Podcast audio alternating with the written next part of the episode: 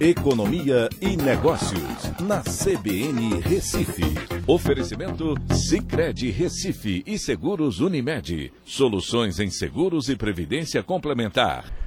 Olá, amigos, tudo bem? No podcast de hoje eu vou falar sobre o IGPDI, que acelerou a sua alta em julho, acumulando a inflação de 33,35% em 12 meses ele teve uma elevação de 1,45% no mês de julho, depois de subir 0,11% no mês anterior.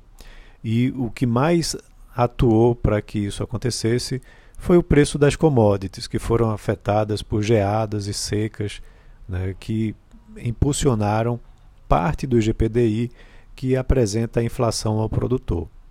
É, esses dados foram divulgados pela FGV e o IGPDI, vale lembrar que ele é usado como uh, referência para correções de preços e valores contratuais e também é usado no cálculo do PIB e das contas nacionais. Tá? É, quando você vai olhar o desdobramento, o índice de preços produtor, ao produtor amplo, o IPA-DI, que responde por 60% do indicador, saltou 1,65% no período contra uma queda que tinha acontecido de 0,26 no mês de junho.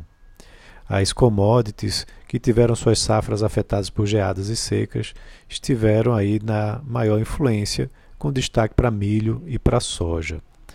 Uh, os componentes do índice de preço no atacado, que são matérias-primas brutas, eh, apresentaram o um movimento mais relevante, subindo 1,79% no mês de julho, Vale lembrar que em junho tinha caído 2,4%.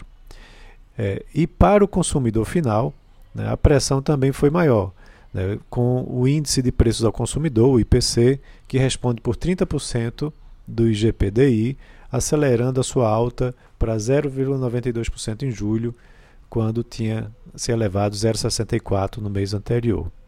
Ah, e o INCC também é, registrou alta, mas foi uma alta menor, de 0,85% de avanço contra 2,16% no mês de junho. É, o que chama atenção é que essa pressão inflacionária continua e quando a gente vai olhar o Boletim Focus, por exemplo, é, que foi divulgado essa semana, já apresenta tanto a inflação mais alta para o fechamento do ano, como também uma Selic a 7,25%, também mais alta em relação à semana anterior.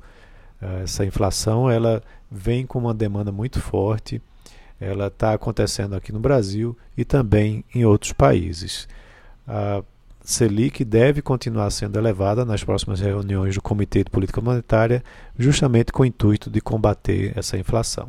Então é isso, um abraço a todos e até a próxima.